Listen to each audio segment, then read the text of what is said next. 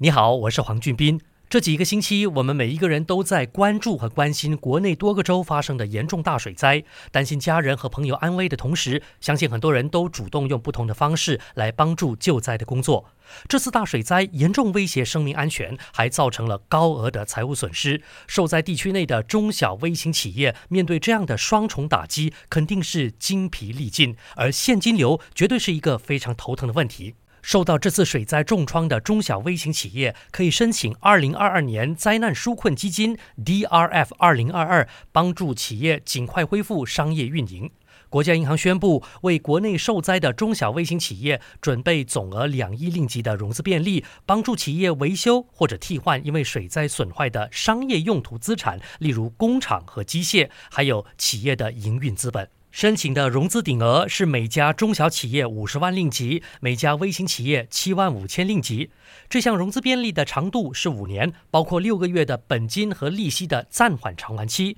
融资的年利率是百分之三点五，包括担保金。